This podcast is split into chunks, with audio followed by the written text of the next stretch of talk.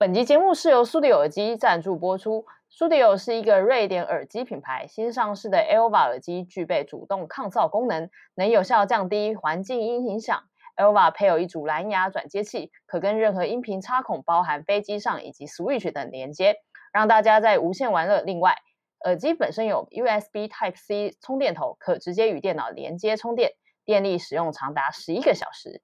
现在 Steel 官网购买，除了享有全球免运、一年保固、三十天退货服务以外，为了让大家更方便维修与退货，新提供升级服务试营运。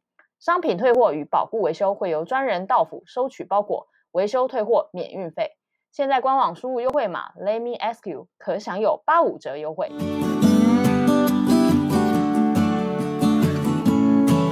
嗨，大家好，我是乔医师。嗨，吴军哥。好，那这集节目一开始呢，要来回答听众的问题。嗯哼，好，那哎，等一下，现在听众问题是很多吗？因为我看其实我觉得也，其实我觉得也还好，但我觉得都很长。哦，对，问题都蛮长的。对，还是我们以后就干脆收集一波，然后我们直接开一集算了。可以，还是我在 IG 开一个 story，什么就是投稿，就让大家写问题啊，然后我们可能收集到一定的量，那我们就那一集就来聊大家的问题，有点马克信箱。哇，我们有这个能力可以开到马克信箱吗？我们没有办法被马克信箱，我们就只能是一般的，就是就是兼兼职的吧，兼职回答信箱，就是鸟挂了，就是，但是我们也没有 promise 我们一定要回啊。对，我们就是如果这个问题觉得哦，好像真的的确很多人很多人问，大家就有类似的想法，我们就回一下，然后一次可能回个五六位这样子。嗯，好，我们真的有点讨人厌，但还是谢谢大家的收听啦。那我们来回答这一位听众的问题。那如果大家有其他问题，IG 小盒子给我们，我们就会把一堆一堆问题收集起来之后来录成一集。好，那这一位第一位听众的问题呢，让军狗来念好了。为什么要这样对我？好，嗯。哎、欸，很长哎、欸，你自己念好不好？嗯、好了，反正他的问题 就是说他，他他是一个美，他是美术系毕业的，然后有绘图的能力，然后，嗯、呃，目前是比较偏向一些行政职的工作，这样子。然后，但呃，老板有一个希望设有人去设计贴图这个工作，然后不知道要找谁做，然后他有点不知道要不要跟老板说。他其实会，他其实会做美术。他他怕说，他如果做了之后，之后很多工作都会变给他做，有点像这样子。然后他想问说，这样的情况，嗯，我们要怎么选择？这样子。那这集呢，不用军狗回答，我回答就可以了。对啊，我先睡一下，你先回吧。当然要做啊，就是你一定要累，就是如果老板多给你一个机会，你就可以累积这些作品。你到下一间公司的时候，你就可以说，你当初是帮这间公司设计贴图的人。然后如果那贴图成效又爆了，刚好就是。就是搞不好那个老搞搞不好你以后新面试的公司也会知道这东西，那就更好不是吗？我觉得我觉得这这个没什么，我觉得你不用先怕自己有什么损失吧，不怕是，对你你你觉得你的你觉得你就会损失的，我觉得看起来你顶多的，嗯，你顶多就是损失的，有可能老板会很仰赖你，然后你 maybe 可能要加班或多做一点事情，你损失的。呃，跟你得到的比起来，当然是得到的多啊。嗯、因为老板也不是没有付薪水给你啊，然后他还额外的给你机会去尝试看看这件事情。当然你自己也可以觉得说，如如果老板是可以让你再多争取一点加班费啊，或者是说呃另外接案的钱的话，那那个那个部分当然你可以去争取。嗯，那你如果没有争取到，我觉得也没差啦，因为对你来说就是一个累，像像乔医师说累积一个作品集的机会啊。嗯。所以我觉得一定要去做的，而且也许你画出这，你画这个的时候，也许你会有其他的心得，你不小心，你可能就开始开启了你一个算是另外一条路，就是也许开始设计贴图，啊、你开始可以去接案帮别人做一些设计的东西，那它就会成为你的被动收入了。我觉得没有什么不好，我觉得它整件事情都是蛮乐观的。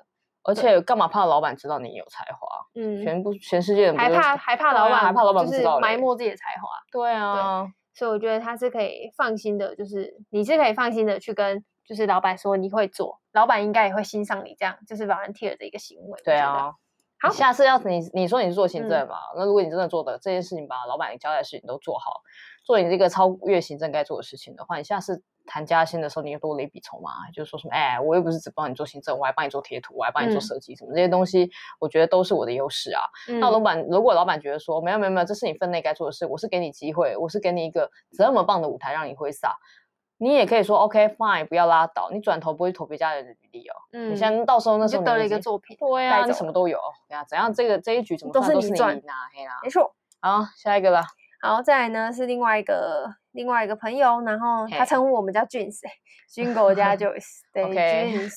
好，OK。然后呢，他是 听到我们前面有一集在聊自信这件事情，就是我没什么自信这件事情。嗯，然后他想问说，自卑、自信、自大，就是那个区隔，就是你过于自信就是叫做自大，然后过没有自信又叫做自卑。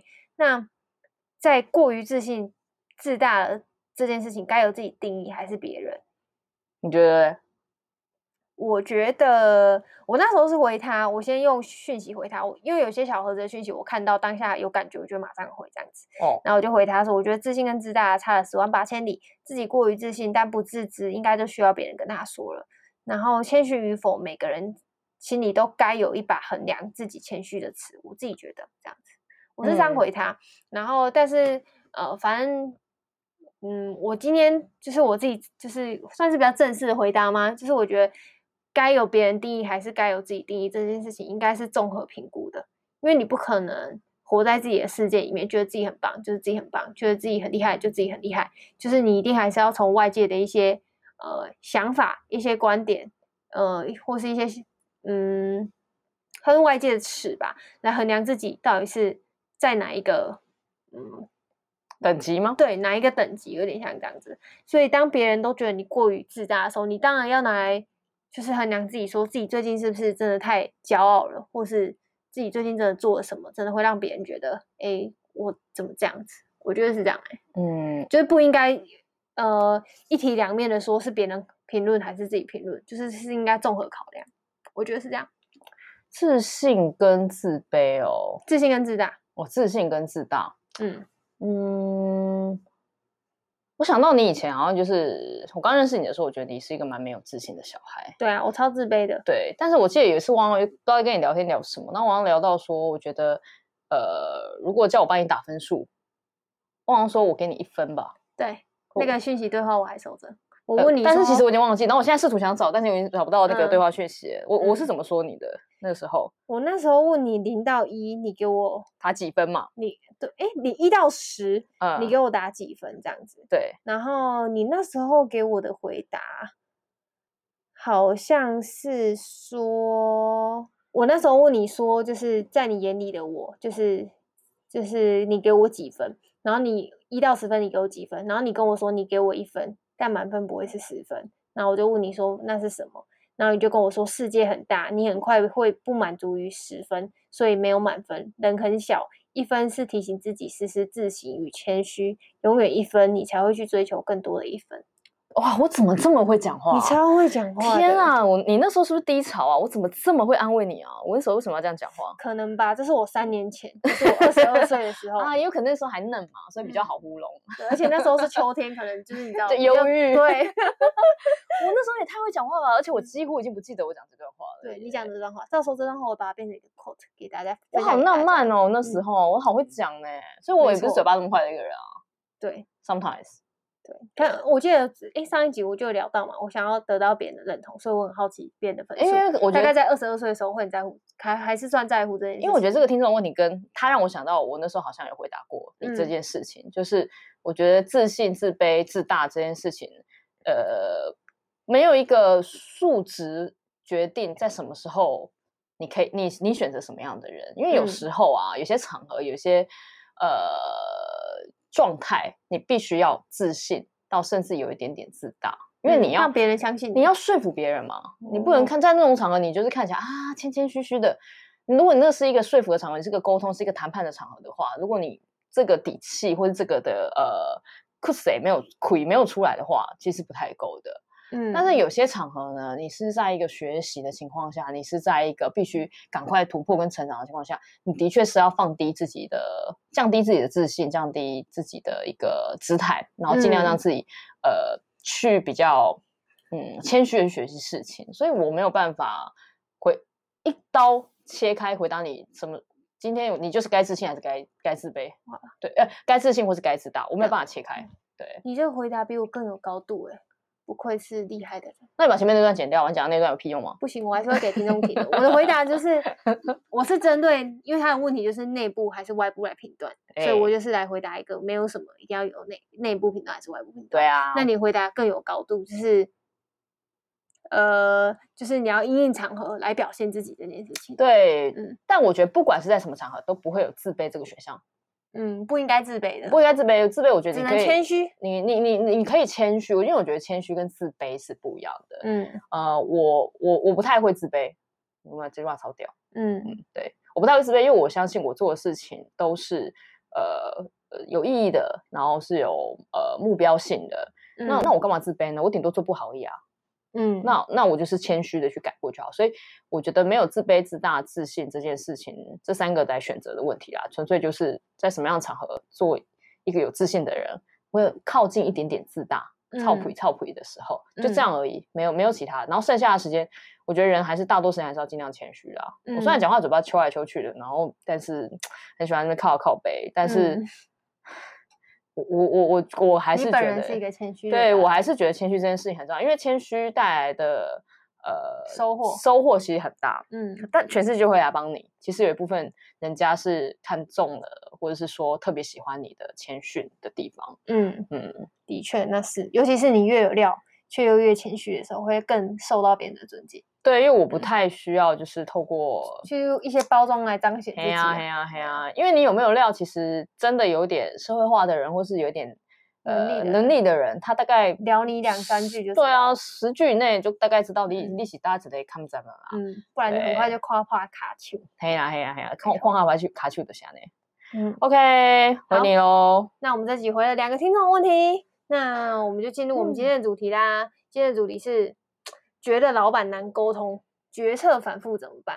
或是觉得老板难沟通，不给加班费怎么办？就是这个其实主要的主题是老板难沟通这件事情怎么办？这就是你朋友的问题吗？对，这是我的朋友的问题，还是你自己个人的问题？不是，不是我朋友啊，就是因为我也没什么加班或什么问题 啊。反正我有一个主，我我有一个朋友，就前几天聊到，然后在讲说，就是你他妈朋友问题真的很多哎、欸，就是人生不就是充满很多问题，所以大家要懂得问问题。好 OK，然后就是，其实他也他也不是问问题，就是我们就在讲到说他最近可能常常加班。那我们说，哎，那你加班有加班费吗？然后就说没有啊，加班没有加班费。那我说为什么没加班费？然后就说，就是公司虽然是跟你说你可以申请，但是你主管又没在申请，其他人也没在申请，所以你也不会申请啊。这样子，这是其中一个其中一个他讲这件事情的故事，这样子。然后他就讲说。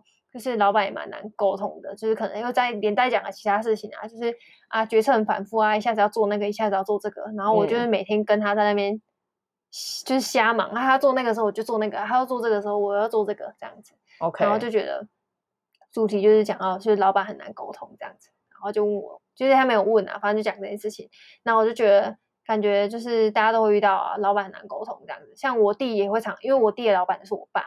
然后我弟也会常常 说，我爸很难沟通，就是跟他讲说什么要做新的东西之类的，然后他就觉得我爸就是太坚固、太坚守传统了，没有办法做新的。你你爸哎不，你弟想要创新。对，然后他觉得我爸就是什么没有勇气、固步自封，然后没有办法听进年轻人的想法，有点像这样子。OK。对，然后就是会觉得，对，他就觉得我爸难沟通，然后就可能会这样讲，嗯、然后。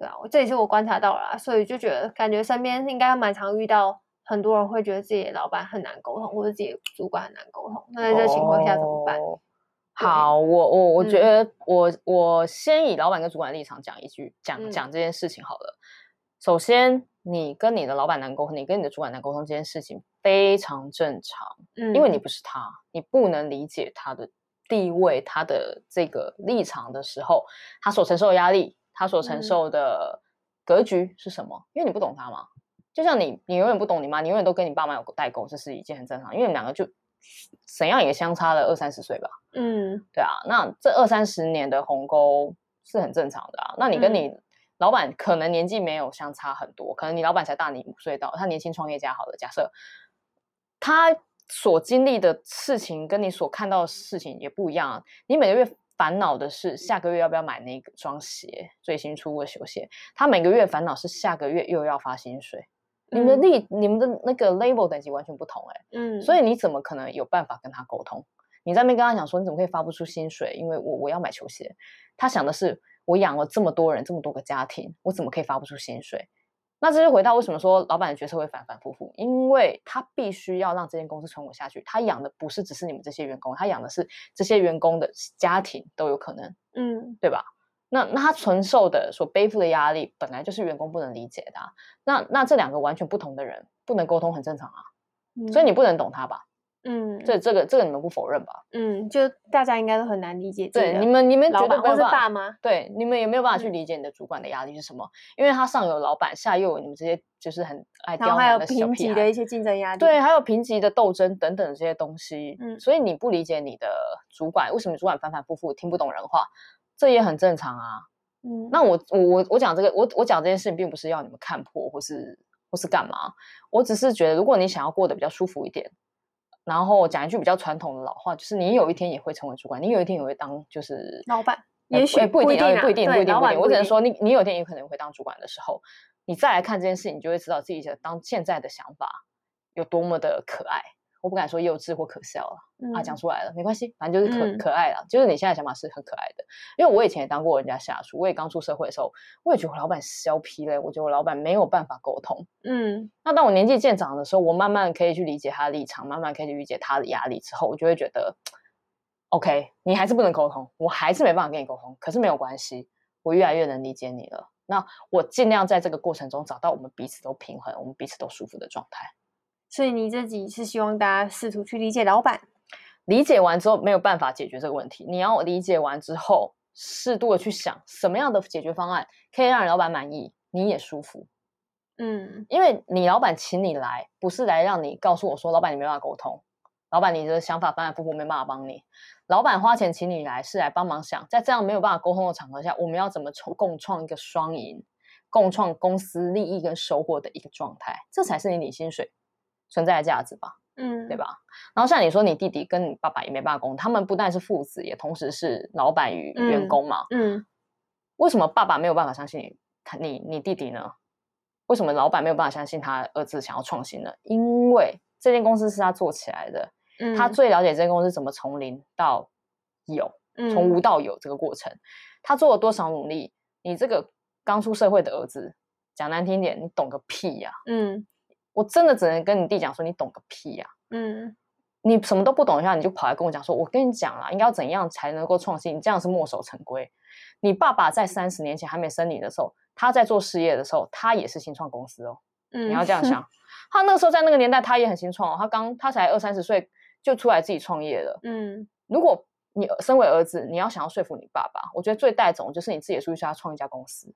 当你的地位跟你爸爸是一样平等，你们俩都是创业者的时候，你们聊起来的东西才有办法有更多的激荡跟火花。因为儿子可以开始稍微理解爸爸他的创业过程有多辛苦。嗯，如果你也创你，如果你创业成功了，你就可以跟你爸聊说，啊，我知道你在哪个地方做了什么委屈，然后有什么问题。嗯，那搞不好你连创业都失败嘞，你来跟你爸聊，你爸只会笑说。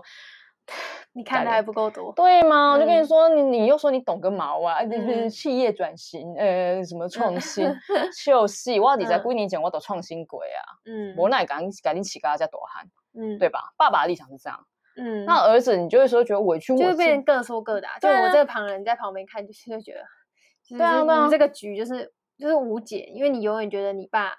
有有有姐啊，有有有有解有姐。我刚刚你讲，就是你出去做，你就出去做嘛，你就出去做，做成功了，你你就回来给你拿着东西塞你爸的脸，说 你创业，懂车哥你走也也太简单了吧？你看我出去工作一年我就会了。嗯，我跟你说，当你爸听到这句话，他不会生气，他只会觉得我儿子怎么那么棒，嗯，对吧？那如果你也没有那点本事，你弟有在外面工作过吗？没有。哦，那就更不用聊啦。嗯，对啊，那你要不要出去工作完之后？你再回来跟我爸爸讲说，哎、欸，我觉得企业转型跟创新是什么？然后可能会遇到什么难题？对啊，对啊，就这么简单。嗯、这这个解法很简单嘛。那这个也是很典型的，下属跟老板跟上司为什么都完完全没有办法沟通，就在这里。讲一句最难听的，你就是没有走过老板的那段最辛苦，永远在三点半要嘎不出薪水的那段创业辛苦辛苦的日子。嗯，所以你才会觉得老板为什么反反复复？因为老板不反反复复的话，你马仔都爱。高处水，马仔都在缴水电费。你现在桌上喝的水啊，你的电脑钱啊，你以为那些通通都不用钱啊？连这个办公室的租金都是钱呢。嗯，他每天一张开眼睛，所有的 payment 就一直进来。嗯，他今天打开店营业就是要赚钱，因为不赚钱的话就是会养不起你们，没有办法叫货，没有办法有现金流。嗯，这些压力之下，你身为员工你不能理解，嗯，老板也不期待理解，因为我付薪水现在不是请你来理解我的。嗯，对。但是老板希望他说什么或者什么，你。就是你你可以呃算是来帮他。我我本来花钱给你请你来，就是请你来帮我的、啊，嗯，对啊，就回到我们前前面聊的，对对啊，我花钱请你来，你就请你把事情做好，嗯，那你觉得有什么反反复复的情绪，嗯，或是决策，你要么就选择去理解老板，要么就请你吞下去，因为付你的薪水有包含请你吞下去这一笔，就是我们要听你意见，嗯、对，对，对，我叫你做什么你就，我对对对对，因为你领我的钱，我就是叫你干嘛你就干嘛，我不是请你来挥洒你的青春色彩，我不是请你来学习的。我就是请你来解决问题的，嗯，那你如果提不出更好的，那就先听我的反反复复，因为你没有提出比反反复复更屌的东西，那你就只能听我的。毕竟我是发薪水的人，我是负责人，在公司法上面我叫做负责人，意思就是这间公司是好是坏由我负责，对吧？嗯嗯，就就这么简单啊。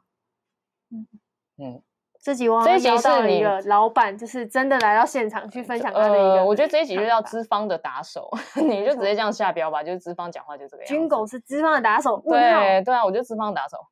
不是啊，就是我自己以前就是也是劳方，所以我真的也刚出社会的时候，我真的很喜欢讲老板坏话。嗯，我很能理解。可是我真的出社会一两年之后，就是你多了更多同理心跟理解力。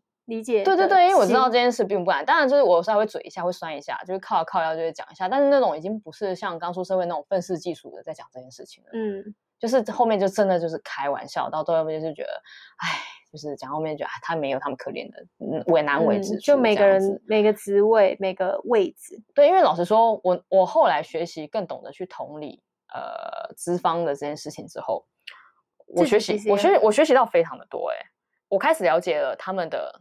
营运的方式，对他们的视野，嗯，然后他们的管理格局，嗯，还有以及他们的布局，整个战略的布局，这些东西不是课本会教的，也不是你以前可能看什么书可以学到的东西。因为你看书，你永远都会看别人的心法，你不会真的就是受用。嗯，可是你其实每天每天都有一本书在你面前一直翻，一直在不停的演出来给你看，就像你每天看着老板的讲话方式，还有你主管的一些行事作风。他就算是这个再烂的王八蛋，然后老板是个再烂的烂货，他都是你可以学习的事情，都有值得学习的地方，是好是坏都有。完全认同，嗯哦、嗯，因为就算你这个老板很烂好了，你可以学习到什么，你知道吗？你就学习到他，你以后不要重蹈他，不要像他这么烂。对，还有他他他会称之为你老板，就代表他有能力付你薪水嘛。嗯，那他一定有他成功的地方。对。如果你还没有他成功，那麻烦你先闭嘴，他点点没啦，嗯、先学习人家是怎么成功的，才有机会拿着月薪袋在那边塞你的脸，嗯，对不对？不然你就自己出去开一间。对、嗯、你这样讲，我觉得很不负责任，但事实就是这样。嗯，如果你觉得老板就是让你真的反反复覆觉得很没送，其实你就自己出去搞一间公司啊。现在开公司资本很低，一万块就可以了，嗯，就蛮容易开的、啊。嗯，对啊，怎么开怎么运营下去，嗯，就是个就是你的本事。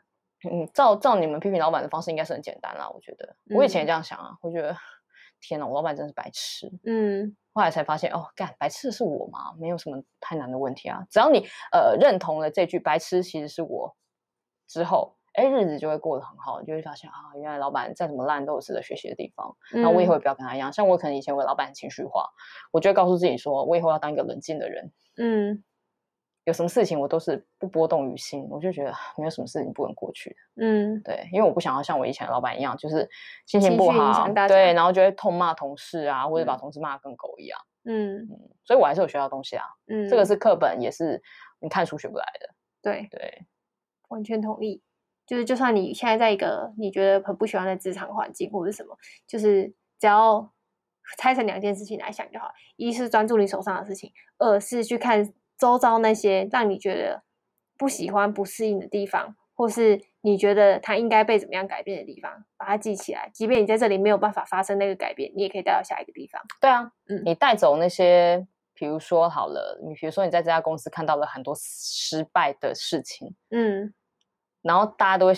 正常人都去抱怨说，我们公司也太烂了吧！同样一个产品怎么做的这么糟糕？人家别家公司都已经就是飞上天了，然后我们这还在、嗯、还在修改，还是一大堆 bug，一大堆问题。嗯、你换个角度想，像你刚刚有跟我分享，你就说，呃，不管什么东西再怎么烂，都有值得学习的一个部分，嗯、你都可以带走嘛。其实是一样道理啊，就是你看到这个东西不好的，你把它带走，以后你去面试下一家公司，或者是呃，去去去谈另外一个 offer 的时候，你就可以说。哎，你可以告诉你的老板说有哪些误区，呃，我以前可能踩过了，嗯，那未来就是这个地方帮助你减少那个误区，对，我帮你减少损失的那个钱，嗯、那个那个那件事情，对老板来讲，他是觉得是加分的，他需要那个经验啊，对，因为不是每个经验、嗯、成功经验，对，身为一个有格局的老板来讲啦，成功经验很重要，但是失败经验也很重要，嗯，对，因为降低损失对他来说也等于是。那个获利，对，也也也可能是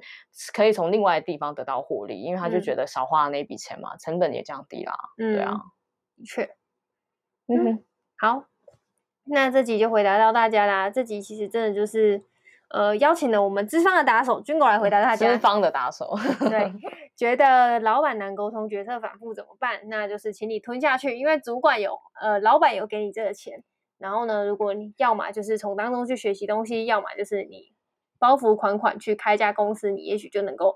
不是你换一家公司啊？你知道为什么我们是、嗯、我是建议你包袱款款，你直接去开一家公司，因为才能理解老板的高度啊。呃，还有一个原因就是，我叫你如果不要做了，你去换另外一家公司，你还是会遇到一样问题。对，全世界老板都是一样，其实老板永远都是一样，永远都是反反复复的。